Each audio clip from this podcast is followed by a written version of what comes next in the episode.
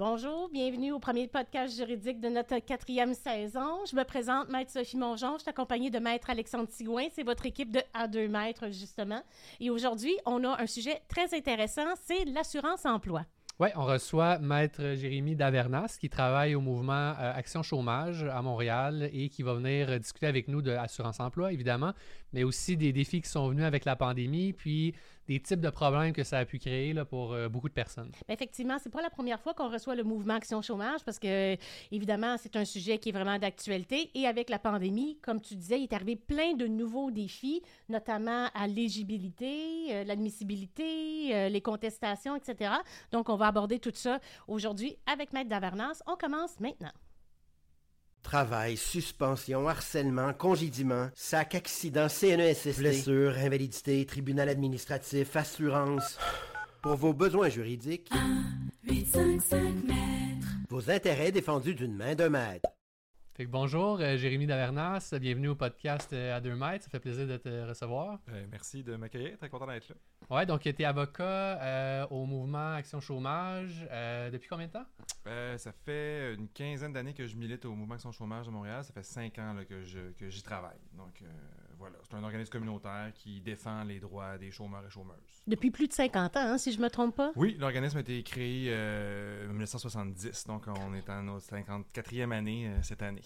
Je pense qu'en collaboration avec eux, tu as écrit un livre récemment là, qui euh, traite un peu de l'historique de non seulement le, le mouvement, mais aussi Ouais. euh, de- du régime d'assurance-emploi. Oui, exactement. On a publié un livre euh, en septembre dernier aux éditions Éco-Société qui s'appelle Trouve-toi une job, petite histoire euh, des luttes pour le droit à l'assurance chômage. Donc, on, c'est un peu comment fonctionne un, un groupe populaire qui devient un groupe communautaire sur 50 ans, les luttes, les mobilisations, puis aussi comment les différents gouvernements qui se sont succédés euh, au palier fédéral ont, disons, euh, créé le régime, puis ensuite l'ont vidé de sa substance de plus en plus au fil des années. là. Donc, on explique un peu euh, l'évolution des politiques néolibérales, puis comment les gens, des, des- des travailleurs et travailleuses se mobilisent pour leur droit à une assurance chômage. C'est donc bien intéressant, ça. Donc, le livre est disponible où actuellement? Dans toutes les bonnes librairies, normalement, et en bibliothèque, partout, puis il est en format numérique aussi sur le web. Donc, disponible en ligne? Ouais. Parfait. Puis justement, votre organisation vient en aide aux gens qui ont des problèmes avec l'assurance emploi. Oui, c'est exactement ça. On dit encore assurance chômage, on utilise l'ancien terme pour toutes sortes de questions. Ça a changé de nom en 1996, on ne travaillera pas dans les détails, mais oui, pour l'assurance l'assurance chômage. Donc, euh, on a trois principaux mandats. On a un mandat d'information, donc on fait de l'éducation populaire, on vulgarise euh, la loi, on part aussi des expériences des gens euh, pour avoir une meilleure connaissance de comment ça se passe au niveau de l'assurance chômage. Euh, on, on fait des représentations, c'est-à-dire qu'on on aide les gens, on les accompagne euh, s'ils ont des problèmes pour avec des fonctionnaires, contester les décisions, aller au tribunal. On fait aussi des représentations euh, auprès euh, des ministres, des députés, des fonctionnaires.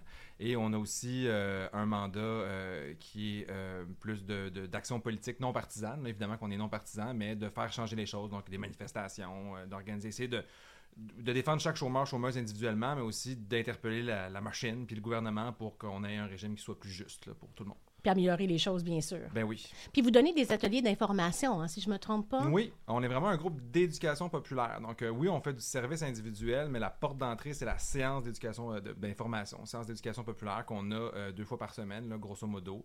Dans nos, ben, avant, c'était dans nos locaux, maintenant, c'est sur Zoom. Le but, c'est que les gens aussi les gens qui se parlent puis se voient entre eux parce qu'il y a souvent une Mm. certaine honte là, au fait de demander de l'assurance chômage hein, quand on est un travailleur ou une travailleuse, c'est pas évident.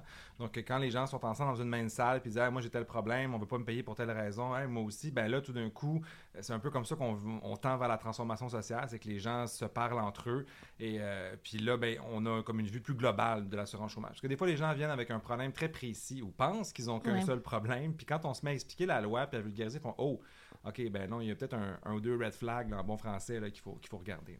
Donc, c'est gratuit, puis c'est une à deux fois par semaine?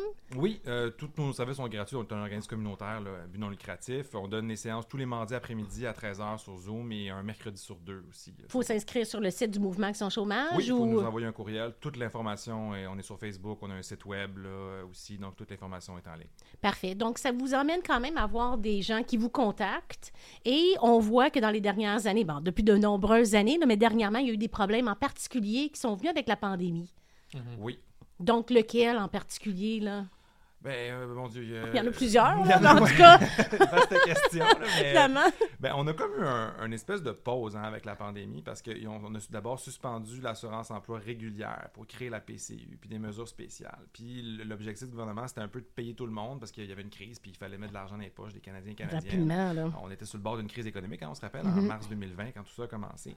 Euh, ensuite, on a eu des mesures de transition où c'était plus facile d'obtenir l'assurance emploi. On demandait moins d'heures, on examinait moins les fins d'emploi. Avez-vous quitté, pas quitté, des choses qui peuvent poser problème. On calculait plus certains revenus, tout ça.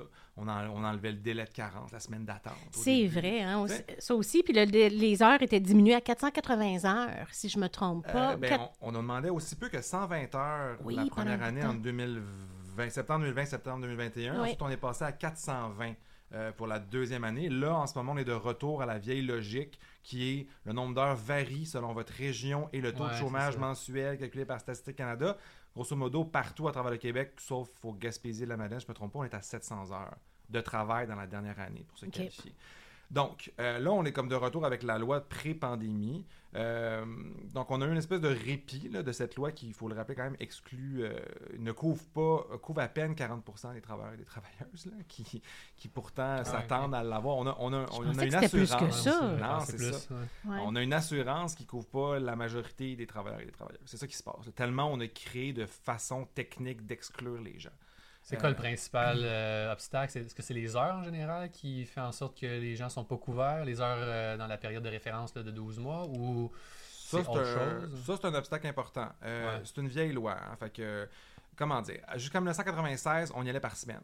On regardait le nombre de semaines travaillées. Puis quand, en 96, on a changé, on a dit c'est juste un changement de méthodologie. On passe de semaine à heure travailler dans la dernière année. Sauf qu'en faisant ce changement de méthodologie-là, avant, à 15 heures par semaine, tu avais ta Ça semaine. fait ta semaine, ok. Mhm. Donc, ça prenait aussi peu que 280 heures pour se qualifier dans la dernière année. Et là, on est passé d'un système qui est variable selon les régions, ce qui pose aussi des problèmes, parce que c'est pas parce que tu habites dans une région plutôt qu'un autre que tu as plus ou moins besoin de. Tu sais, une situation de chômage, c'est une situation de chômage. Là. Pour tout le monde, tu as Euh, bien raison. Puis en plus, les régions, des fois, c'est connexe. Fait que c'est injuste si tu es sur le bord d'une région administrative. Puis là, tu as besoin de plus d'heures. Ben, ou- on a eu des cas de deux, deux travailleurs de la construction, dans la, ben, deux travailleurs d'usine dans la même usine, mais qui étaient pas, qui résidaient pas dans la même région. Donc, la même mise à pied. Un avait le droit à l'assurance chômage, l'autre pas, parce que c'était pas le même taux de chômage dans la région de l'un et Ok. l'autre. Fait que d'abord, il y a cette question-là des heures. Tous les gens qui sont les saisonniers, ils n'y arrivent pas à avoir 700 Mhm. heures. là. Euh, la moyenne en Côte-Nord, euh, Gaspésie, c'est 500 quelques heures pour des saisonniers, l'industrie de la pêche, de la foresterie, tout ça. Euh, les précaires, tous les gens qui travaillent à temps partiel, principalement des femmes, Ouais. des immigrants, immigrantes, des jeunes. Ces gens-là vont pas se qualifier. Toute l'industrie du temps partiel. Euh, Puis sinon, l'autre gros truc qui, nous, qui, qui- qui prive les gens de leurs prestations, ce sont les exclusions totales, c'est-à-dire les congédiements disciplinaires et les départs volontaires. Départ volontaire, tu peux avoir droit à ton chômage s'il est jugé comme étant justifié. T'avais-tu un motif valable pour quitter? Et- L'harcèlement. euh, Harcèlement, pratique de l'employeur contraire au droit. euh, Danger euh, pour la sécurité ou de la santé. Exactement. euh, relation conflictuelle avec un supérieur, tout ça, euh, nuire à la santé, que ce soit psychologique ou physique, Mhm. tout ça, ça compte. Sauf que le test pour juger que tu en as assez fait pour régler ton problème, faut vraiment que la démission dans les, dans les yeux là, de la Commission d'assurance-emploi, là, ça soit ton dernier recours. Mhm. Et que tu as tout fait pour régler la situation X qui pose un problème avant de quitter. Ouais. Euh, fait qu'il y a plein de gens qui quittent, qui avaient des bonnes raisons de le faire, mais la commission va dire non, pour nous, ça compte pas ça. Donc, euh, non seulement tu n'as pas le droit, mais on efface toutes les heures que tu as travaillées dans ta vie. Donc, retravaille 700 heures et reviens nous voir. C'est ça une exclusion totale pour un Ah départ oui! volontaire. Non, c'est ça.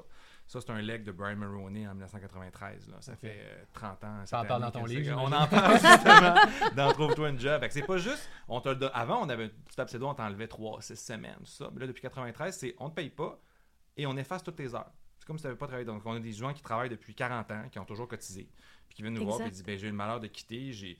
OK, j'ai pas fait de grief ou je sais pas, j'ai pas Mhm. cherché de job, puis là, c'était pas assez. La commission va dire que c'était pas suffisant. Donc, ça, ça exclut énormément de gens. Et ça, c'était des choses qui étaient traitées de façon plus souple pendant la pandémie. Et là, on est de retour à on examine tout puis on regarde ça.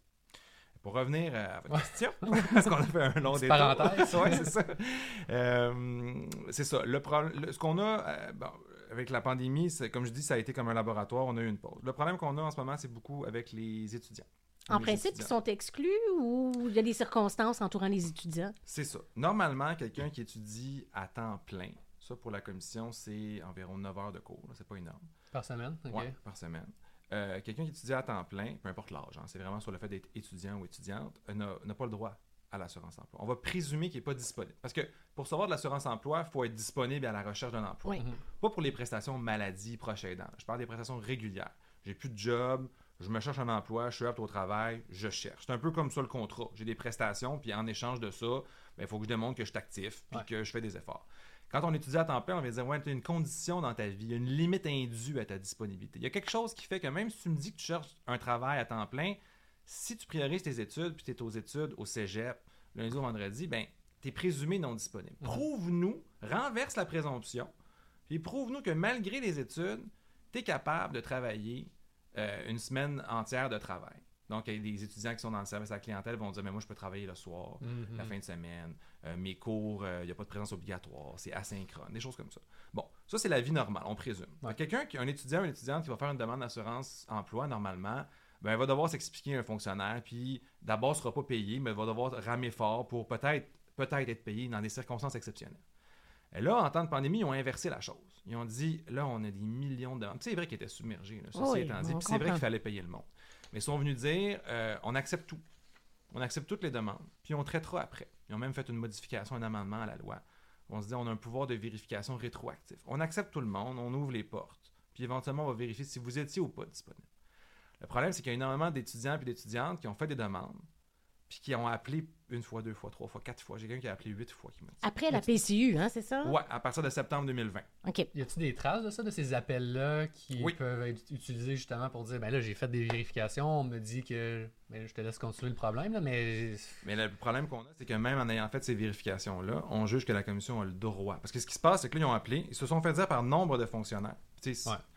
Sont, ils, ont de la, ils ont en- sont en sous-effectif, ils ont un problème de formation avec les fonctionnaires à Service Canada, c'est su depuis longtemps. Donc, au centre d'appel, on a toutes sortes de réponses. hein. On se bat aussi avec ça, des gens qui se font dire un peu n'importe quoi au centre d'appel, malheureusement. Donc, on leur dit pas de problème, vous avez le droit d'étudier, c'est beau, c'est beau. Et là, le gouvernement, ben, la commission d'assurance-emploi, qu'on appelle qui fait partie de Service Canada, se réveille un an, un an et demi plus tard, puis vient dire ben, en fait, non, on devait pas te payer, tu n'étais pas disponible, tu étais aux études à temps plein, rembourse-nous toutes les prestations d'assurance-emploi durant, grosso modo, session d'automne, session d'hiver. Fait que moi, j'ai des, par exemple, j'ai défendu depuis un an euh, quelques dizaines d'étudiants et étudiantes qui ont 17, 18, 19, 20 ans et qui se ramassent avec des dettes d'à peu près 20 000 Donc, Hmm. ça commence, la vie commence comme ça. Le problème qu'on a, c'est que euh, il y avait le droit de faire ça selon. C'est un pouvoir discrétionnaire. Le fait de vérifier. La commission pouvait vérifier. Puis là, ben, on, ce qu'ils viennent de dire, c'est qu'à moins qu'il y ait de la mauvaise foi dans l'exercice du pouvoir discrétionnaire ou que ça a été discriminatoire, ils avaient le droit de faire ça. Puis si, disons, dans un, disons, un contexte normal, pré-pandémique ou même maintenant, ces étudiants-là qui ont reçu de l'argent et que là, ils doivent rembourser, normalement, ils auraient juste été refusés à la base. Là. C'est ce que je comprends. En Exact. général, à moins qu'ils aient pu renverser la présomption et démontrer qu'ils sont disponibles. Tout à fait. Ouais, ou il serait, il serait dit, ben moi, il me semble que je suis capable de travailler quand même, on m'a refusé. Là, il serait venu nous voir, mettons, au mouvement Action Chômage, puis là, il aurait, il aurait, il aurait pas reçu d'argent jusqu'à temps qu'on, par exemple, on conteste, puis qu'éventuellement on gagne, puis là, il se serait fait payer. Là, on a fonctionné à l'envers. Ils se sont fait payer, donc ils ont des ça. dettes Ouais, ouais, ouais, monstrueuses. ouais, ouais. Fait que nos façons de gagner, c'est de dire, ben, on va vous prouver qu'il était disponible. C'est ça. Ou sinon, il faut réussir à démontrer que même s'il n'était pas disponible, la commission n'avait pas le droit de vérifier. OK, comment qu'on peut faire ça pour Ça, dire qu'ils n'ont pas le droit de vérifier? Ben là, euh, c'est une jurisprudence de naissance, là. Ouais. Naissance, là, quand même. On a des jugements du tribunal de la sécurité sociale, qui est le tribunal qui s'occupe de vérifier là, les décisions rendues par la commission. C'est très, très, très, très, très difficile. Euh, les seules fois où c'est quand on voit que la commission a vraiment rendu une décision formelle en disant on vous considère disponible, puis après ça, est revenu pour vérifier, puis a dit non, tu ne l'étais pas. Mais le fait qu'on ait appelé plusieurs fois, eux, ce qu'ils disent, c'est c'est le système informatique qui a traité les demandes. Tu as appelé au centre d'appel, mais c'était pas un fonctionnaire qui était en charge de ton dossier. The king can do no wrong. hein, C'est un Ouais. principe en droit administratif. Ouais, ouais, donc, on ne peut pas reprocher l'incompétence ou l'incurie de l'administration. Donc, on va leur dire, ben écoutez, à moins là, qu'il y ait vraiment de la mauvaise foi, là, qu'une décision a été rendue formellement puis qu'elle décide quand même de revenir. Mhm.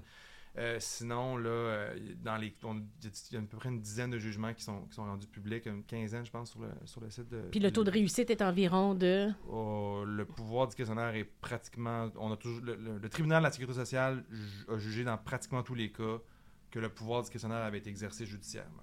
OK. Ait de la mauvaise foi ou vraiment là, que ça, ça soit traité de façon abusive, ce qui permet de dire qu'il n'y avait pas le droit de vérifier, là, Ça prend, on a un ou deux jugements qui vont là, mais c'était vraiment des cas où la commission avait pris la peine d'appeler d'elle-même la personne pour lui dire on a vérifié tout ça, tout est beau, puis Ok. ensuite revenait. Mais dans la majorité des cas, il n'y a, pas ça. Non. Parce qu'il était débordé, il n'y avait pas le temps. Fait que là, on a Il juste. payait des- juste- tu faisais une demande, il te payait. En Ouais. gros, là. En gros. Puis on a des jeunes qui ont appelé au centre d'appel, Ouais, des ça. étudiants étudiantes, mais ça compte pas parce que c'est des fonctionnaires des centres, du centre d'appel qui n'ont pas de pouvoir là-dedans. Fait qu'ils se sont fait dire ben, on n'est pas responsable de la mauvaise information qu'on a donnée, donc il n'y a rien à faire. Puis en quoi la PCRE, parce qu'il y a eu ça aussi après, en quoi c'est relié ou ça peut poser un problème supplémentaire là, dans les, dans les euh, scénarios là, que tu, euh, tu nous parles? Mais Si c'est le cas, là. c'est parce que c'est un peu un serpent qui se mord la queue dans le sens où il y a beaucoup de, de ces étudiants et étudiantes-là qui avaient peut-être un doute sur le fait qu'ils avaient le droit à l'assurance emploi. C'est compliqué l'assurance emploi, puis Ouais. c'est dur d'avoir de l'information. Fait qu'ils se sont dit, Ah, je suis pas sûr, je vais appliquer pour la PCRE, mettons. Mhm. On est à l'automne euh, 2021, mettons, quelque chose comme ça. Euh, non, 2020, excusez-moi. Oui, je reviens dans le temps. PSU a Ouais. fini en septembre 2020. C'est parce qu'il y a eu tellement ça. de programmes que des fois on est mélangé. Euh, automne, euh, c'est ça, 2020. Et là, ils se sont dit, je vais appliquer pour la PCRE. Mais là, quand tu appliques pour la PCRE, ce qu'on disait, c'est, on veut bien te payer, mais la PCRE, c'est comme un, un programme de remplacement de revenus pour les gens qui ont, qui ont pas le droit à l'assurance emploi. Donc, fais une demande à l'assurance emploi, Exact. fais-toi refuser, puis reviens nous voir. Sauf que là, quand tu faisais une demande à l'assurance emploi, ils se faisaient Ça dire fait- oui. ben oui, c'est ça. Donc, ces, gens, ces étudiantes-là, les étudiants sont fait payer pendant un an. Un an et demi, deux ans plus tard, la commission d'assurance emploi se réveille. Ouais. Dit rembourse-nous. Ouais. Mais là, parce qu'ils ont eu l'assurance emploi, ils n'ont pas eu de PCRE, Mhm. le programme est fermé. Depuis est le 22 décembre 2021, il n'y a aucune demande qui peut être faite. Exactement. Fait qu'ils Un peuvent pas demander rétroactivement de la PCRE vu qu'ils devraient rembourser l'assurance emploi. Puis parce qu'ils ont eu de l'assurance emploi à ce moment-là, ça a eu un impact sur leur aide, l'aide financière aux études, les fameux prêts et bourses. Exact. Puis ça aussi il est trop tard. Tu peux pas faire une demande, euh, je sais plus c'est quoi les, les délais, là, mais un an ou quelques après. Fait que là, parce que tu as eu de l'assurance emploi, tu es privé de PCRE, tu es privé d'aide financière aux études. Faut tout que tu rembourses. Là, Là, faut tout que que tu rembourses. rembourses. Fait que tu te avec zéro moins, Moins. tout ce que tu C'est avais ça. dû Double pénalité, dans le fond. ouais. Exactement. Puis il n'y a pas de clause de remise de dette de bonne foi qui existe à l'assurance emploi? Dire effectivement, il y a des circonstances particulières en temps de pandémie. Nous autres, on plaide ça de ce temps-ci dans certains litiges. là, pour annuler. Il n'y a pas ça qui existe dans oui, la loi? il y a un article qui s'appelle la défalcation. On appelle ça la défalcation. là. Ça permet d'effacer une dette, mais les critères sont excessivement serrés. là. C'est principalement pour. On n'en fait pratiquement pas, nous, parce que justement, on a, on a décidé comme organisme qu'on s'embarquait pas là-dedans parce que c'est très, très complexe. Mais c'est par exemple des, des- des dettes qui sont, euh, qui sont léguées à des veufs ou des veuves. là. Des choses comme ça. Euh, ce Des genre- circonstances Des exceptionnelles. circonstances très Ouais. exceptionnelles. Tu sais, dans des circonstances comme ça, peut-être que ça serait approprié. Je sais pas, là, je réfléchis ça à à peu près haute, combien, de personnes ça touche? Si on parle des étudiants, Ouais. disons. là, Combien de euh, personnes? ouais. On vous a- avez beaucoup d'appels, c'est sûr. On a beaucoup mais- d'appels, mais c'est dur de faire un. C'est Ouais. pas un échantillon qui est si précis que ça. Je ferai une estimation à plusieurs dizaines de milliers quand même de personnes Wow, à travers le Canada. du Ouais. moins. OK. Mais Tu sais, c'est ça, l'assurance emploi, c'est grosso modo autour d'un million de demandes par année. Pendant la pandémie, ça a été beaucoup plus que ça. On parlait d'un inventaire de 8,9 millions, là, si on compte tout ce qui est PCU, tout ça, Mhm, mhm. en, en 2020. Fait que moi, j'estime ça ah oui, à quelques dizaines de milliers d'étudiants et étudiantes. J'ai pas de chiffre précis, là, parce qu'on n'en a pas là-dessus. Dans les, dans les statistiques, Ouais, ouais. ils ne pointent pas cette catégorie-là, mais c'est beaucoup de monde quand Beaucoup même. de monde, puis des, comme tu dis, des jeunes qui commencent leur vie avec un énorme euh, fardeau, une énorme dette. Puis c'est, qu'est-ce que, je sais pas si tu allais poser la question, Sophie, là, mais qui- qu'est-ce que tu peux faire, mettons, là, les gens qui nous écoutent, Ben, euh, qui sont peut-être dans cette situation-là, euh, à part venir vous voir, là, qu'est-ce qui... Mais qu'est-ce- c'est ça. A- Ben, je voulais parler un peu justement Ouais. des délais de contestation Ouais. là, pour faire une contestation quand tu reçois une lettre euh, Ouais. de, de refus ou de réclamation de, de prestations rétroactives. là. Tout à fait. Euh, dans le fond, quand il y a une décision qui est rendue par la Commission d'assurance emploi, soit on te le dit au téléphone, mais éventuellement on va t'envoyer une lettre. Oui. Une lettre qui dit Nous avons le regret de vous informer que nous devons, que vous n'aviez pas droit à l'assurance de J'en ai une belle date. ici à titre d'exemple. Ouais, c'est ça, je reconnais le, le gabarit, c'est toujours la même chose. On a 30 jours pour euh, contester cette décision-là. On appelle ça une demande de révision administrative. C'est le premier palier de contestation. 30 jours à partir de la réception de la décision. Donc, à partir du moment où on est au courant. Euh, Ben, donc, c'est ça qui me qui m'accroche dans la lettre, c'est à partir du moment où on vous informe, même si c'est verbalement, ou à partir de 30 jours de la lettre? nous, on prend pas de chance, puis on y va à partir de 30 jours de l'information au téléphone. Mhm. Oui, mais quand tu es en auto, là, j'ai fait un TikTok là-dessus, quand tu es en auto, Ouais. là, on t'appelle, tu réponds. En principe, tu pas pris en note le nom de la personne qui t'appelle, il est quelle heure, quelles informations qu'ils m'ont donné, c'est quoi mon numéro de dossier. Là, tu t'en vas à la maison, tu ramasses ton enfant Ouais. à l'école, là, d'un coup, tu oublies. Puis après ça, ben, la lettre, elle arrive quoi? Combien de temps après, normalement, après un appel? Oh, pas très longtemps après. peu- Maximum Dizaine de une jours? Maximum, ouais, à peu près. Mhm. Ben, c'est ça. Mettons une dizaine de jours. Il te reste quand même juste 20 jours à contester. Oui. Ben, C'est du écoutez, part de l'appel. ouais. C'est Je- tu parles de l'appel. Je sais pas. le- Puis c'est faudrait- écrit dans la lettre, c'est qui- ce qui précède, l'appel ou la lettre. Mhm. C'est ça. On n'a on, c'est genre, on a- on a jamais eu à disposer cette question-là. Nous, on prend pas de chance, on est prudent. Dit, on va partir le, le meter en bon français au moment où on vous l'a dit par téléphone. Mais après ça, ça pourrait s'argumenter que c'est à partir de la lettre. Mais nous, Mm. on est comme, on y va le plus vite possible. Mhm. Délai de contestation de combien de temps? 30 jours. En gros. 30 jours. Puis les façons de contester, c'est comment? Il y a un... Ben, nous, on y va par fax. Parce Le bon vieux fax. Le bon Le vieux bon fax. vieux fax? Parce que sinon, sur les lettres, c'est soit par poste Ouais, ou se déplacer en personne à Service Canada. à un centre service Canada. On peut Ouais. pas faire la contestation par téléphone. Euh, peut Ni pas- par Internet. Ni par Internet. Puis il n'y a pas de formulaire interactif. Non. Non plus. C'est un formulaire qu'on peut euh, télécharger un PDF sur leur site et là, on le remplit à la main. À bonne mitaine. Et on l'envoie. Mais tu sais, je veux dire, nous, euh, on fonctionne avec une. On fonctionne pas avec les formulaires. On fonctionne avec une lettre qui dit demande de révision administrative. Parce qu'il n'y a pas de. il y a pas de formalisme autour de ça. C'est pas obligé d'être ça. Nous, on y va avec la décision est mal fondée en fait et en droit. Mhm. Exact. Quelque chose de bien large. Mhm. À ce moment-là, on commande le dossier. Ce qu'il faut savoir, c'est qu'avant la réforme Harper, quand tu contestais pour aller au conseil arbitral, l'ancêtre de tout ça, on t'envoyait le dossier comme, comme ça devrait être le cas. Dire, si tu fais. Comme au provincial. Là, Comme au provincial, SAC, Ben, CNSST, euh, Retraite Québec, tout ça, dossier. il t'envoie le dossier, il Si va. tu contestes, ouais. Ben, Ouais. c'est un peu ça, parce que si tu contestes, il faut que tu saches sur quoi c'est basé le fait qu'on t'ait refusé ou qu'on te Mhm. demande de rembourser. Et là, nous, il faut qu'on fasse une demande d'accès à l'information au fédéral. Donc, on commande le dossier. Puis là, quand on reçoit le dossier, ben, on attend qu'un agent nous appelle, un agent de, un agent de révision administrative de la Commission Mhm. d'assurance emploi. Là, on reçoit le dossier, puis là, on peut voir. Parce que l'agent de révision administrative, tout ce qu'il sait, c'est ce qui est marqué dans le dossier. Il aura parlé à personne d'autre dans la vie. Mhm. Là, il reçoit ça, et là, on se parle. La révision administrative, c'est au téléphone. C'est une conférence téléphonique. Les chances que les décisions soient infirmées, sont-tu bonnes ou pas bonnes? À ce stade-là, ouais. Ah, nous, on gagne à peu près 90% des révisions administratives qu'on. Ah Ah, ouais, ouais. ben tu vois, Ah, voyez-vous, ceux qui écoutent, ça vaut la peine Ben d'appeler oui. le mouvement Ouais. Action Chômage. euh, donc, euh, des fois, c'est savoir s'organiser. Hein? Je dis tout le temps, à la cour, c'est le moindre de nos soucis. 90% c'est de savoir naviguer à travers le système puis dire les bonnes affaires. Tout là. à fait, tout à fait. Je pense qu'au niveau, euh, en général, c'est 45% la statistique autour de ça, là, au niveau national, des révisions. Parce que ce qu'on comprend entre les lignes, c'est que c'est un peu le- leur logique, c'est euh, on refuse énormément.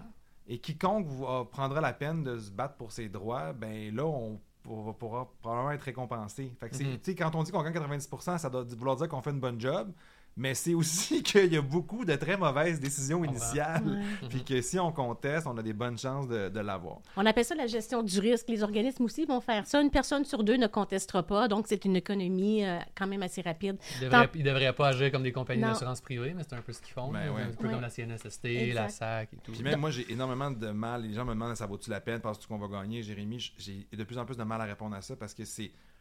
Sais, les fonctionnaires, ils font du mieux qu'ils peuvent, puis ils font, il y en a qui font du très bon travail, mais ça dépend beaucoup sur qui tu vas tomber. Ouais. C'est très difficile. C'est le, le côté humain, le facteur sympathique. Est-ce que la personne, ça- quand on parle de harcèlement, est-ce que la personne a vécu ça ou a été formée sur le Mhm, harcèlement? Parce qu'il y a mhm. des fonctionnaires qui sont imperméables Ouais. aux questions de harcèlement, d'autres qui sont très empathiques. Fait moi, j'ai tendance à plus souvent, j'y vais en révision administrative, puis je dis, je préviens les gens, je sais pas à quoi on s'attend, mais on va y aller. Ah, Sauf si, évidemment, il y a Mm. strictement rien à faire, là, mais Mhm. on y va en révision administrative. Donc, on a une décision négative, on a 30 jours pour contester. On va en profiter pour donner le numéro de fax qui est quasiment un secret de polichinelle. là. Donc, ça va être indiqué le 1-866-212-0900. Donc, le 1-866-212-0900. Ouais. Au moins, vous avez une accusé réception de votre contestation d'une bonne façon, là, avec un bon vieux fax. Là. Fait que là, tu as une décision de la révision, puis après ça, tu as combien de temps pour la porter en appel? Toujours 30 jours. Toujours 30 Ouais, jours, la, hein? la décision euh, en révision administrative, ils vont rendre une décision. Là, ils vont te parler à, à la personne qui conteste. Ça se peut qu'ils veuillent parler à l'employeur. Mhm. Ouais. Si, par exemple, c'est une sorte de congédiement ou même de départ volontaire, je dis j'avais des très mauvaises conditions de travail, je me faisais harceler, euh, mon boss payait pas le temps supplémentaire, temps et demi, peu importe, mais là, ils vont appeler l'employeur hein, pour savoir un peu les, les versions des faits. Éventuellement, ils vont rendre une décision. Encore une fois, une décision papier, reçue par la poste. Ça, c'est standard, on doit la recevoir quand même. Mhm. Euh, et là, on a 30 jours à compter de la réception pour faire un, envoyer ce qu'on appelle un avis d'appel. Là, on, se ramasse, on est rendu au tribunal de la sécurité sociale du Canada. Ça coûte-tu quelque chose faire ça, cet appel-là? Non. Non? Ça, c'est gratuit. Le tribunal de sécurité sociale, c'est un tribunal administratif créé par Stephen Harper dans le cadre de sa réforme, qui fait deux choses dans la vie, de l'assurance emploi puis des pensions de vieillesse, le régime de pension du Canada. Il, fait, c'est- il y a deux euh, sections, section assurance emploi, section pension. Et c'est tout ce qu'il fait. Le formulaire est disponible sur un site quelconque, Sur le site du tribunal de la sécurité sociale aussi. interactif ou Oh, encore... En euh, version HTML, c'est un peu ouais, mieux. Là, c'est un peu mieux, là, ok, ouais. Euh, c'est un tribunal qui... euh, on a été très Un peu plus moderne. On a été très, très critique de ce tribunal-là au début. Hein. Ça prenait. Écoute, il n'y avait pas de greffe. euh, ça prenait euh, six mois avant une, une audience, euh, tout ça. Là, ça va quand même mieux. Ceci étant dit, ben là, on va avoir un nouveau tribunal d'ici un an. Là. Ils sont en train de travailler sur un projet, un projet de loi qui a été déposé au fédéral. On va avoir ce qu'on appelle le Conseil d'appel du Canada. Je n'embarque pas là-dedans, je ne vais pas mélanger le monde. Non, là. Pour l'instant, les étapes, c'est j'ai une décision initiale, je la conteste, révision administrative, c'est un autre fonctionnaire de, de Service Canada. C'est à l'interne. ouais. Après ça, je m'en vais au tribunal de la sécurité sociale, division générale. OK. Là, il y a une audience ou... il y a une audience. Euh, ça peut être en personne. Ils n'ont pas de locaux. Hein? Fait qu'ils louent des locaux dans les bureaux de Service Canada, qui est la partie adverse. Ouais, c'est un peu bizarre, mais bon, c'est comme ça. Euh, depuis le début de la pandémie, c'est tout par Zoom. Euh, les, les membres, on n'appelle pas ça des juges, les membres, sont là, on en a une dizaine au Québec. Euh, font un très bon travail, sont impartials. Pour vrai, ça se passe bien. C'est des audiences qui sont informelles. Des gens sont stressés, ils peuvent prendre une pause. Euh, euh, c'est ça, bien quand même. La commission d'assurance emploi n'est pas là. Ça, je le dis toujours au Ah. monde. C'est important de le savoir parce que les gens sont stressés, ils s'imaginent qu'ils sont à des films fait Hollywood. C'est ça, objection, votre honneur, c'est pas ça du tout. C'est vraiment euh, des, des- des- des juges sont, sont très, très humains. La commission pas là envoie ses arguments par écrit. On les a Mhm. d'avance. Fait qu'on sait un peu sur quoi ils se basent pour nous planter, là, euh, en bon français. Euh, et là, ben moi, je- c'est comme ça que je fonctionne. Je fais témoigner la personne que je représente. Qu'est-ce qui s'est passé? Expliquez-nous depuis le début. Après ça, le juge, la juge pose des questions de clarification. Puis éventuellement, on va rendre une décision par écrit, là, généralement dans les 30 jours. Dans les 30 jours. Puis le délai entre la décision de la révision et euh, l'audience devant le tribunal, on parle de combien de temps environ? Ben, C'est très variable. Euh, on- Mais dernièrement, euh, dernièrement, me donner une idée on est ou... sur du 2-3 mois. Quand même, c'est pas si- pire. C'est Ouais. quasiment mieux que nous autres au tribunal administratif Ah ouais, du Québec. C'est beaucoup tribunal- mieux, mais je veux dire, c'est quand même des prestations d'urgence aussi, là, en général. C'est l'assurance 55 emploi. du brut, hein? Le taux de prestation, ouais. Oui, oui, c'est ça. C'est 55% du brut. OK. OK. Puis à ce moment-là, si c'est négatif, est-ce qu'il y a d'autres choses à faire ou... euh, Il y a- Ah ouais. Dans le même tribunal de la sécurité sociale, il y a une autre division, la division d'appel. Et là, ben là c'est un appel. Fait que là, il faut trouver une, Une erreur de droit ou de fait manifeste. Un exemple d'erreur de droit ou de fait manifeste, souvent la, la façon la plus facile de l'expliquer, je dis, euh, par exemple, la décision a dit que l'alcool au volant, c'est pas un crime. Ça, c'est une erreur de droit manifeste. C'est clair que c'est un crime, par exemple. Ouais. Mais c'est plus difficile, là, aller euh, cet appel particulier. C'est vraiment c'est autre chose. Là. Parce ouais, que tu sais, quand on est à la division générale, c'est encore je témoigne, tout ça. Donc ça, les gens ils on disent met sur la l'appel. division d'appel, je vais encore raconter mon histoire de, de zéro. Non, non, non, c'est pas ça. Moi, des fois, je perds, puis je je suis un peu pas d'accord, je suis vraiment pas d'accord, je suis un peu en maudit, mais la décision est bien écrite. Ouais. Ouais. J'ai- fait que ça, ça fait partie du travail. Puis ça, je dois l'expliquer. C'est comme, je suis vraiment navré. Moralement, j'étais avec vous. Je suis convaincu qu'on aurait dû gagner. La Mais- juge, je suis vraiment pas d'accord avec elle, mais quelle bonne décision bien écrite. J'ai pas d'erreur. Fait qu'on y va pas. On n'y va pas. Ouais. On y va pas. Puis sinon, ben on y va. Puis là, on est, là, c'est un peu plus, euh, la procédure est un petit peu plus, c'est plus difficile de, de se représenter soi-même. Là, disons. Ouais, c'est un autre game. Est-ce qu'il faut faire une requête détaillée? euh, Il y a une demande de permission d'en appeler. OK. Fait qu'il faut d'abord demander la permission d'en appeler. Le juge, euh, il y a deux juges au Québec, là, le juge Lafontaine, le juge Sanson, vont déterminer si c'est fondé. C'est assez rare que c'est refusé, à moins que ça soit farfelu, là, Ouais. mais je veux dire, sinon, généralement, dès qu'il y a un, moindrement un fondement, ils vont La règle dit alteram partem, donner l'occasion à tout le monde de présenter une preuve complète. Là. ils vont l'accorder. Ensuite, tu présentes tes arguments euh, par écrit d'abord. Puis finalement, ça se fait par téléphone. Il y a une audience euh, par téléphone. Là, il y a un représentant, un représentant de la commission d'assurance emploi. Euh, puis la personne qui, qui va en a- qui, qui- qui- qui est en appel. Ben, Des fois, c'est la commission qui va en appel aussi. Des fois, on gagne, puis la commission va en appel contre nous autres. C'est plus rare, là, mais ça arrive aussi. Et là, nous, au Mouvement Action Chômage de Montréal, on s'arrête là, à la division d'appel. Mais il y a encore deux autres étapes après qui sont la Cour d'appel fédérale et la Cour suprême du Canada. Mais là, il faut que c'est quasiment que ce soit une question de débat juridique pour l'ensemble. Oui. Ça peut pas être une question euh, individuelle. C'est ça. On- nous, on est allé au, au, euh, à la Cour suprême deux fois au mouvement Action Chômage. On a contesté la limite à, à jusqu'à 90. Les gens de 65 ans et plus n'avaient pas droit à l'assurance emploi. OK. Même s'ils voulaient travailler, étaient aptes au travail. On est venu dire que c'était une discrimination basée sur l'âge. On Mhm. avait une Ouais. madame de... La madame avait eu 65 ans un mois avant de faire sa demande d'assurance emploi. C'était fait refuser. Mais ça, on l'a gagné à la Cour suprême. Mais elle avait des Ah, heures, elle avait donc les Elle avait conditions, toutes les conditions Sauf d'admissibilité, sauf l'âge. Sauf son anniversaire a fait que À 65 ans, on a dit là, on finance pas les retraités, nous autres. C'était ça le gouvernement nous disait. On finance pas les pré-retraites, les, re- les retraités. Puis vous avez eu gain de cause à quelle époque, ça? Ça, c'est en 91. Le, En le jugement 91. d'Étro Gadouri, on a eu, euh, on a eu gain de cause à la Cour suprême. On a aussi contesté jusqu'à la Cour suprême le, le couplage de données.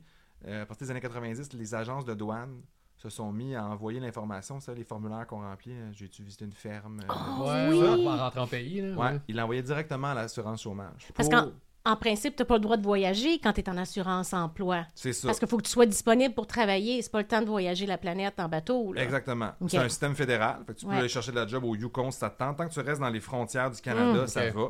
Il y a quelques exceptions. Là. Des gens qui sont malades, là, les, des gens qui vont pour euh, des funérailles, des choses comme ça. Mhm, Ou mhm. des recherches d'emploi à l'international. Mais rare. temporaire, là, pas ça. des longues oui, absences. Oui, non, non, c'est ça. ça. C'est des très courtes absences. Euh, donc là, ils se sont mis à envoyer ça.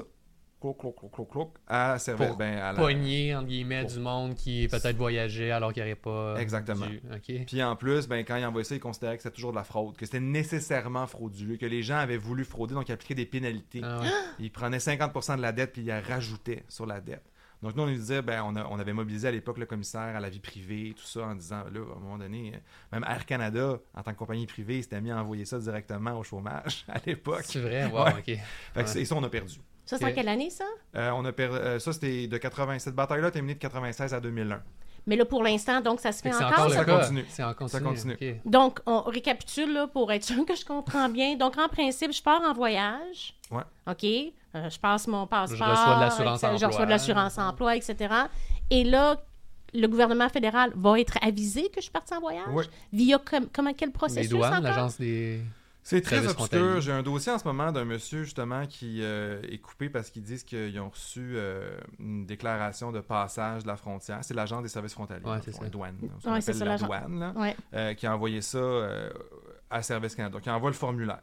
C'est un formulaire, là, tu as l'air d'un document Excel vraiment simple, là, marqué son nom, son, son, son, son- son adresse, puis son date d'anniversaire, sa date de naissance, pardon. Puis là, il dit qu'il a, passé au poste de la colle tel jour. Puis là, ils ont reçu ça. Puis là, ils demandent de rembourser deux semaines. Mais le monsieur, il dit... Ça, c'est un exemple, là. Ouais. Généralement, le monsieur, il n'a jamais eu de passeport de sa vie.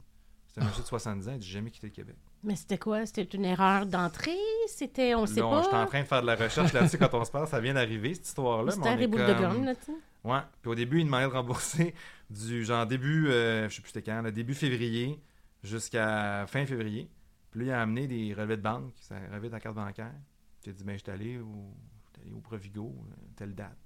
Fait qu'il dit, OK, ben, vu que t'étais là, ça nous montre que tu étais là, là. tu étais à Longueuil, au Provigo, change évidemment les noms, puis Ouais, les, ouais, les villes, là, confidentialité, mais tu étais au Provigo à Longueuil, fait que on considère que tu étais au Canada, mais dès le lendemain, pour nous, tu étais, parti. Parce qu'ils n'ont pas de date de sortie, ils ont juste un, ils ont juste un formulaire qui dit qu'il est revenu.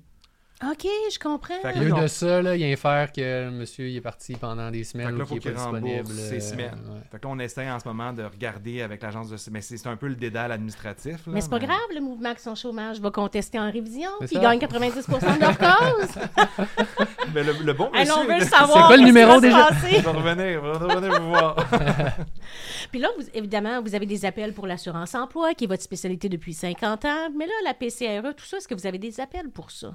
On en a, on en, ben là, de moins en moins, là, parce que c'est terminé, Mhm. mais euh, nous, on a dû tracer la ligne quelque part. Donc, euh, il y avait tellement de demandes d'assurance-emploi que on a référé, là, euh, des fois vers l'aide juridique ou, bon, des avocats avocats dans le privé, tout ça, en disant, on peut pas, parce qu'il faut savoir que la PCRE, la PCU, tout ça, c'est des, c'est géré par l'Agence de revenus du Canada. C'est, ça, c'est pas du tout la même organisation. C'est ça que je déplore tellement. Là. En bout de ligne, la PCU est gérée par l'assurance emploi.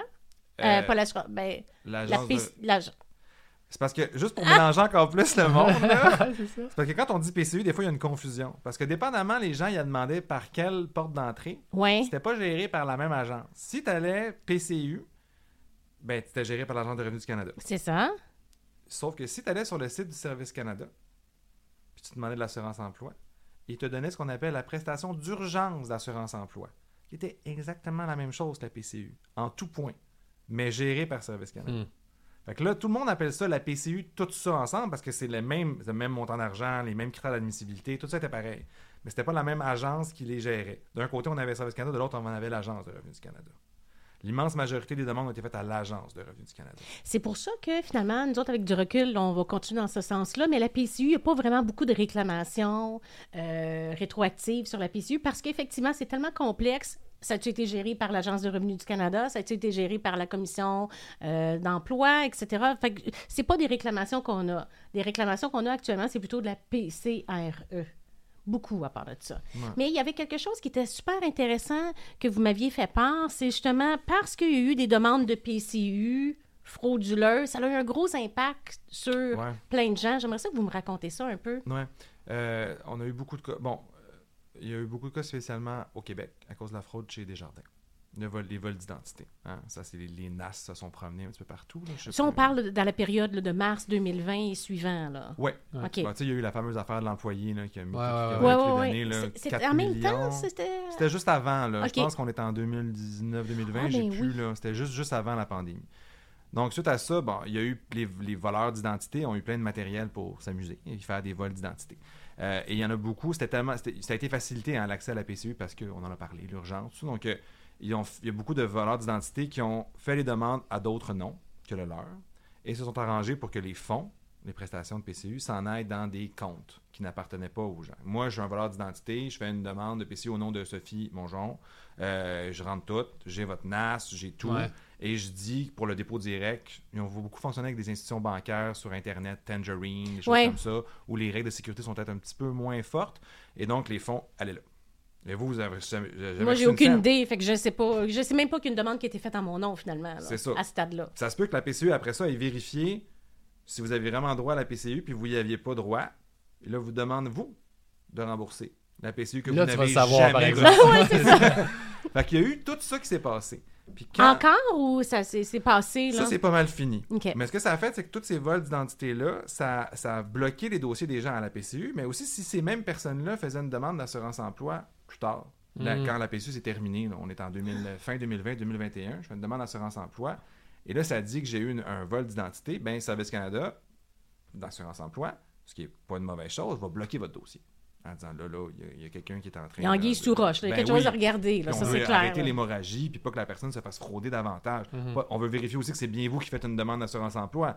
Parce que c'était pas vous qui en avez fait une demande de PCU, il y a eu un drapeau qui s'est levé. Le problème, c'est que ça a créé des délais incommensurables, ça. C'est que des fois, ce qu'il faisait, c'est qu'il faisait juste vous bloquer, sauf qu'il travaillait pas sur votre dossier. Mm. Fait que là, on a eu du monde qui ont attendu des 2, 3, 4, 5, 6 mois. Puis des fois, ils débloquaient, mais là, il y avait deux, trois affaires à vérifier, puis ils vérifiaient pas plus. La semaine passée, j'ai quelqu'un qui m'a appelé, euh, pas la semaine passée, le mois dernier, j'ai quelqu'un qui m'a appelé, ça faisait un an qu'il avait fait sa demande d'assurance-emploi. Puis Lui, avait-tu été fraudé ou c'était juste une demande normale avec euh, les, les critères habituels? il et- avait été fraudé au début, Ah ouais, ça avait ça. créé des délais.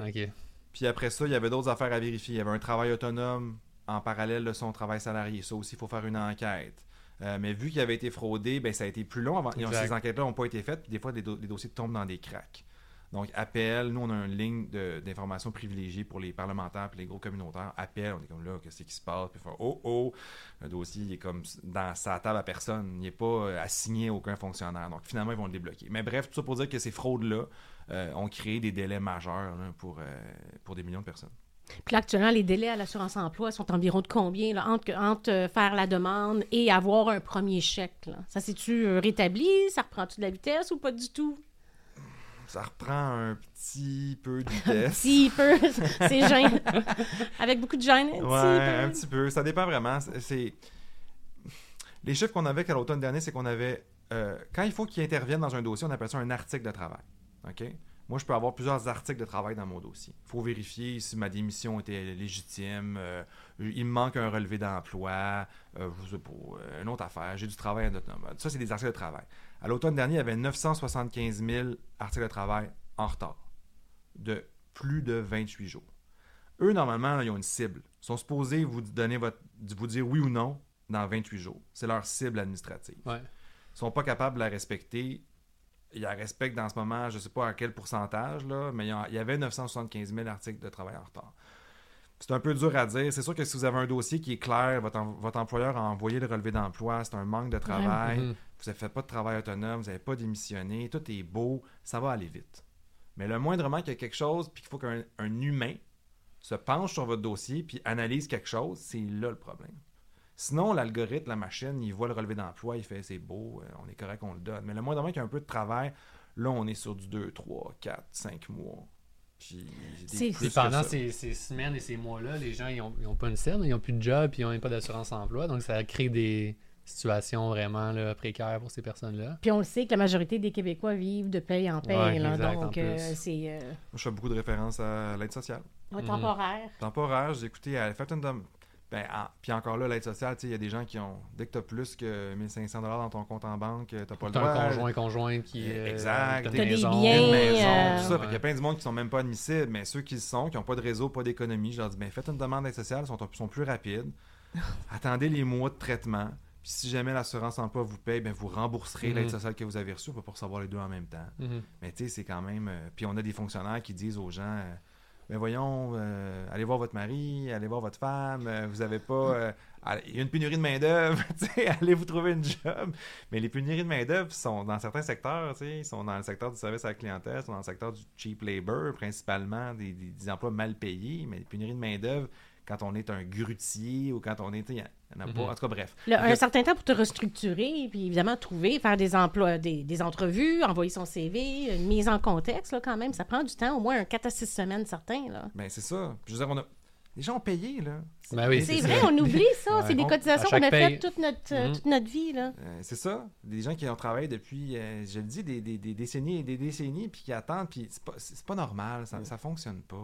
Je veux dire, au début des années 2000, les délais de traitement étaient, allaient très, très bien. C'est une question d'investissement public, ça aussi. Tu sais, on nous répond, on sait pas quoi faire avec ça, on est débordé. On comprend, là, mais les fonctionnaires, il faut les engager, il faut les former, il faut leur donner des bonnes conditions, parce qu'on est aussi, euh, là, je casse un peu dessus sur le dos des fonctionnaires, mais on, euh, évidemment qu'on est, on pour les travailleurs et travailleuses, puis s'en sont aussi, les fonctionnaires. Il faut leur donner des bonnes conditions, puis un bon corps de travail pour faire leur travail comme il faut. Puis il faut leur donner des directives qui sont aidantes, puis il faut changer la loi pour qu'il n'y ait pas un million de choses à analyser avec sévérité, tu sais. Mais ça, c'est jamais fait. Fait qu'on se ramasse avec la situation dans laquelle on est.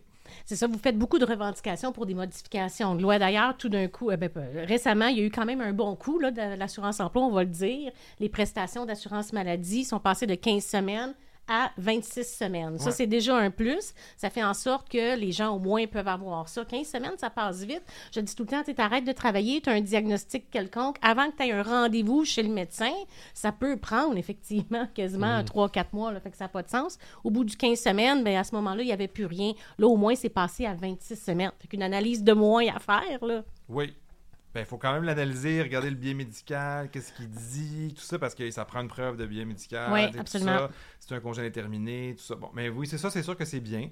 Le problème qu'on avait, c'est les gens qui ont des maladies longues ou chroniques. Ouais. Puis après 15 semaines, ils sont toujours malades, mais ils ont épuisé leur prestation d'assurance emploi maladie, mais ils n'ont pas de droit régulière parce qu'ils sont pas aptes au travail non plus. Ouais.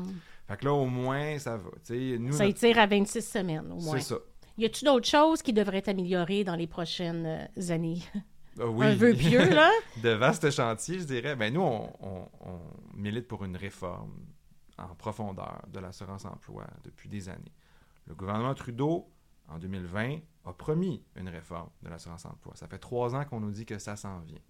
Euh, je donne des exemples. Qu'on arrête avec les régions dont on a parlé tantôt. Qu'on ait un nombre, un critère de, de temps travaillé qui soit le même d'un océan à l'autre au niveau pan-canadien, puis qui soit fixe, puis qui ne change pas selon le taux de chômage. Mhm. Ça aussi, ça n'a pas de bon sens.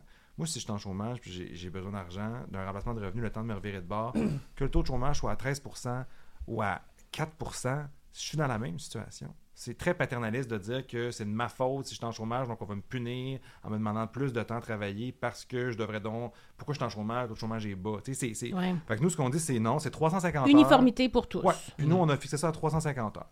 Ce qui est plus haut que ce que ça a déjà été. 350 heures de travail dans la dernière année. Le taux de prestation aussi est à 55% en ce moment. Ouais. Ça, c'est un très bon point, ça. Nous, on demande d'augmenter ça à 70% Puis on demande aussi un plancher. Parce que 70% mais 55 là, si t'es une femme monoparentale qui travaille au salaire minimum à temps partiel, là, c'est des peanuts, 55 Fait que nous, on nous disait, on peut avoir un régime qui, au lieu de euh, comment dire, perpétuer les inégalités du marché de travail, va venir donner un break au monde. Fait que oui, 70% mais 500 comme pendant la pandémie, d'ailleurs, il y avait un taux de prestation Ouais. plancher, 500 pour tout le monde par semaine. Comme ça, Minimum. Minimum. On a un plancher à 500 avec un maximum à 600, comme en ce moment, 600 quelques. Ça, pas de problème. Mais au moins, ça fait que les précaires se ramassent pas avec un chèque de 200 par semaine. Tu sais, tu vas pas euh, très loin avec ça. Non. Ça, on demande ça. On demande 35 semaines de prestations minimum. En ce moment, on est entre 14 et 45. Nous, on demande 35. Dépendamment de quoi? La, la- la- la durée de la prestation? Ouais, parce que le, Qu'est-ce nom- qui varie? Euh, le nombre de semaines auxquelles tu as droit en termes de prestations change selon le nombre d'heures travaillées Mhm. dans la dernière année. Ça aussi, c'est un système qu'on juge qui est paternaliste. C'est-à-dire que plus que tu as travaillé, plus tu vas avoir de semaines. Si j'ai travaillé euh, 400, euh, 700 heures bien flush à Montréal en ce moment, je vais avoir qua- 14 semaines. That's it. Si j'ai travaillé 1820 heures et plus, là, je vais ramasser à 36 semaines. OK. Selon le taux de chômage, parce qu'on est des tableaux, c'est d'une infinie complexité. Fait que nous, on va dire, regarde, peu importe le nombre d'heures travaillées, on se qualifie avec 350 heures, on a 35 semaines minimum. Ça va. Puis ce qu'il faut savoir, c'est que dans la majorité des cas, là, je pense que c'est une moyenne, c'est après 20 semaines, les gens, là, ils, ils se retrouvent une job, puis ils Ouais. plus de prestations. faut arrêter de croire que les gens vont faire comme il est, je vais vivre un an sur l'assurance emploi. Personne n'aime Ben ça. non, parce que c'est juste non. 55% de ton. euh, En plus, puis je veux dire, le travail, Maximum. où- c'est oui, c'est financier, mais c'est aussi une vie sociale, c'est de la reconnaissance, c'est l'accomplissement. tu sais. Fait que les gens, ils restent pas si longtemps. Nous, ce qu'on dit, c'est 35 semaines. Puis euh, la fin des exclusions totales, c'est ce dont j'ai parlé tantôt pour les Mhm. démissions. Ouais. arrête avec ça. là. Que, au pire, si on veut revenir à, idéalement, pas du tout de conséquences ou trois semaines, six semaines, qu'on revienne à un chiffre qui ait plus de bon sens, mais pas effacer les heures. Puis tout ça. Effacer les heures, ça, je pensais même pas qu'il faisait ça. Ça, c'est dramatique là, comme, euh, comme conclusion. C'est dramatique, puis c'est même contre-productif, même Ouais. d'un point de vue, euh, euh, même si on n'est pas dans la protection sociale, puis tout ça, au niveau de la stimulation de l'emploi, parce que ce qu'il faut savoir, c'est que si je, je me pars une demande d'assurance chômage, puis je m'en vais essayer un travail, puis après deux jours, je juge que c'est pas bon pour moi, puis je démissionne, j'ai plus de prestations, Mhm. puis je perds mes heures, sont effacées, je perds tout. Fait que nous, ce qu'on veut dire, c'est même si on veut stimuler l'emploi puis aider les gens à, à Essayer s'essayer, à se reconvertir, à tout Mhm. ça, ben on ne veut pas qu'il y ait une épée de Damoclès. Parce que là, ce qui se passe, c'est que ce qu'on dit aux gens, c'est. Mais. Sois sûr de ta shot. Ouais, c'est ça. Si t'as un doute, vas-y pas. Ouais. C'est quoi ça comme Ouais. conseil? Tu sais, non, ça non, non, pas de non, bon non. sens, tu. Fait que nous, on est pour changer ça. Puis l'autre euh, revendication qu'on a, c'est euh, que les, euh, les nouvelles mères euh, qui sortent d'un congé de maternité puis qui perdent leur emploi suite à ça ou pendant, elles le droit à l'assurance emploi parce qu'en ce moment, ils l'ont pas. Emploi. Donc, ils ont le régime québécois d'assurance parentale. Entre-temps, ils perdent leur emploi. À la fin du RQAP, ils n'ont pas le droit de l'assurance emploi malgré qu'ils ont cotisé. Exactement. OK. Parce que, je ne vais pas rentrer dans les détails, c'est bien technique, là, mais quand on part une demande de, de RQAP, c'est comme si on partait une demande d'assurance emploi. Parce qu'on est la seule province qui a un régime parental. Dans le reste du Canada, c'est l'assurance emploi qui donne des Qui prestations gère maternité. ça. C'est vrai. Mhm. Fait que là, il y a comme une fiction. Fait que là, la personne qui va prendre un très long congé, 52 semaines, souvent c'est ça, ben, va se faire dire Tu as déjà pris 52 semaines de ce qui en fait est de l'assurance emploi, tu as atteint ton maximum, c'est fini. Mais c'est qui qui prend les longs congés? C'est encore les femmes aujourd'hui, Ouais. dans une immense majorité. Fait que nous, on fait un recours euh, judiciaire en ce moment, constitutionnel, qu'on a gagné la première étape, on s'en va, la, la commission s'en va en appel OK. pour vous dire, OK, la, la- la- la règle technique a l'air d'être neutre. Si tu prends un très long congé euh, parental, euh, ben, on va, dire parental, tu n'as pas droit à l'assurance emploi, mais c'est encore 85% des femmes qui vont prendre le parental, qui Mhm. est partageable. Fait qu'on dit, en fait, c'est c'est de la, dans les faits, c'est de la discrimination. Ça a l'air d'être neutre comme règle, mais c'est pas vrai, parce que socialement, c'est encore les femmes qui prennent un long congé. Donc, il faut trouver une façon de changer ça, parce que c'est pas la même chose de prendre un congé pour s'occuper d'un enfant, puis d'avoir besoin d'un remplacement de revenu quand tu vas perdre ton emploi. Ouais, la ça, première chose, ne pas te priver de la deuxième. Exact. Fait qu'on est, on- ça, c'est l'autre revendication sur laquelle on travaille. Puis, euh, dans combien de temps vous pensez, est-ce que vous pensez avoir des nouvelles positives de tout ça? On espère. On a, un, on a un gouvernement qui est en mode écoute. Euh, ça fait trois ans qu'il est en mode écoute. Euh, tout le monde s'est exprimé. Il y a eu des consultations sur les réformes. Du, du- le, le milieu patronal s'est exprimé. Le milieu syndical s'est exprimé. Ils savent là, où loge tout le monde. Après ça, c'est une question de, c'est une question de Volonté budget, publique. de volonté, Aussi. politique, mais aussi, là, on sent peut-être l'élection qui s'en vient, il y a un nouveau chef conservateur. Est-ce qu'on va faire un, un- un budget qui va être jugé trop dépensier? Peut-être que non. Fait qu'est-ce qu'on va... Parce qu'élargir l'accès, ça veut dire mettre plus d'argent. euh, fait que Tout c'est le ça. temps. On va voir, on n'a pas de boule de cristal. Il semblait avoir la volonté politique, mais là, ça, c'est long. là. Donc, les gens qui se retrouvent avec une décision euh, défavorable de l'assurance emploi, est-ce que vous leur suggérez, qu'est-ce que vous leur suggérez au fond? Là? Ben, je suggère d'appeler au mouvement Action Chômage. Je m'attendais à C'est cette simple, C'est réponse-là. plus simple. ben oui, parce que Ouais. on a une ligne c'est téléphonique gratuit. aussi gratuite, ouverte, là, du- de 13h à 16h, du lundi au jeudi. Fait que des fois, petite question, on va vous donner l'heure. Je sais mieux de le savoir. Ben oui. Puis ce qu'on dit aussi aux gens, c'est si vous prévoyez, si vous prévoyez une situation de chômage, appelez-nous avant de faire votre demande. C'est toujours mieux de prévenir que de guérir. Si vous savez qu'une mise à pied s'en vient ou que vous êtes plus capable et vous voulez démissionner, appelez. Puis si c'est plus compliqué que ça, ben vous allez, on va vous référer à notre séance d'information euh, collective dont on parlait tantôt. Là, vous allez avoir un petit crash course sur c'est quoi l'assurance emploi en une heure. Puis après ça, vous rencontrez un intervenant, une intervenante, moi ou un de mes collègues. Euh, puis là, on va pouvoir juste placer les affaires puis vous aider euh, ou, pas, là, mais au moins vous aurez l'heure juste sur c'est quoi votre situation puis qu'est-ce qu'il y a à faire. C'est une excellente suggestion. Alors, euh, merci beaucoup d'être venu avec nous euh, aujourd'hui, nous expliquer tout ça. Mais moi encore, ben, j'en ai appris. On là. apprend, mais oui, c'est certain. Puis je pense que les gens aussi qui vont écouter ça vont en avoir appris beaucoup. Puis on peut peut-être redonner le numéro. Là. Je sais même pas si on l'a donné le numéro de Mouvement Action Chômage euh, Non, on l'a pas donné. pour les gens qui. On va le mettre euh, à l'écran, là, mais euh, Parfait. Si vous avez une question, c'est le 514-271-4099. super. Super. Ben, merci beaucoup. Ben, merci à vous.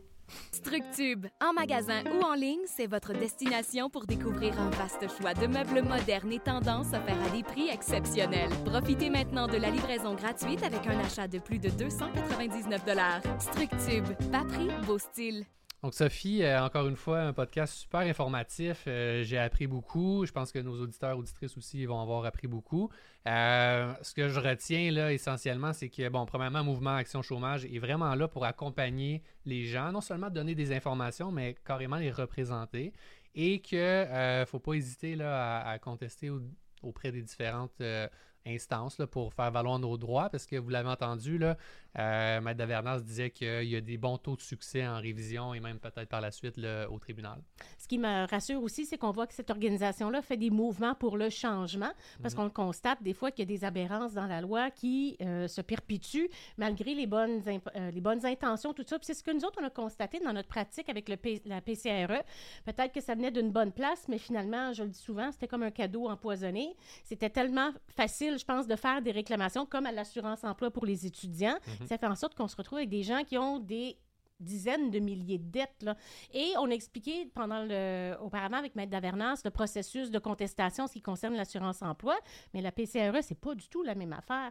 Nous, on a fait quelques dossiers où on a obtenu gain de cause, mais il faut vraiment être alerte. là. On- je vais vous faire un petit rappel Mhm, là-dessus. ouais. Vous recevez une décision de la PCRE, vous avez 30 jours pour faire une demande de réexamen. Et là, euh, tout ce que vous dites va être bien inscrit dans votre dossier. Et si la demande de réexamen est refusée de nouveau, là, le délai est de 30 jours, mais les démarches sont beaucoup plus importantes à la Cour fédérale.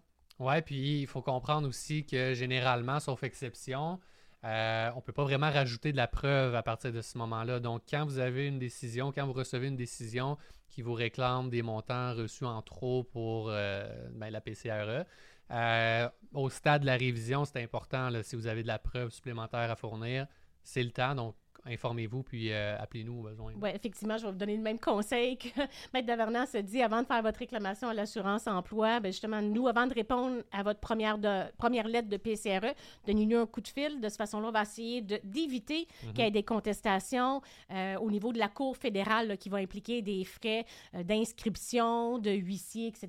Là. Fait que je, je trouve ça un peu plate quand même que la PCRE a été euh, chapeautée par l'Agence de revenus du Canada au lieu de l'assurance emploi, qui sont des démarches faciles, ben, plus faciles, il n'y a rien de facile dans la vie, mais plus faciles, puis sans frais. Ben oui, c'est déjà des questions puis des critères compliqués. Là. En plus, on vient rajouter des organismes différents, puis des cours différents et des processus. Donc, euh, c'est pas évident là, pour le commun des mortels, même pour nous. Là. Ah, absolument. Donc, si vous avez des questions, vous pouvez toujours nous écrire à info à commercial 1855 mètres mitrs.com.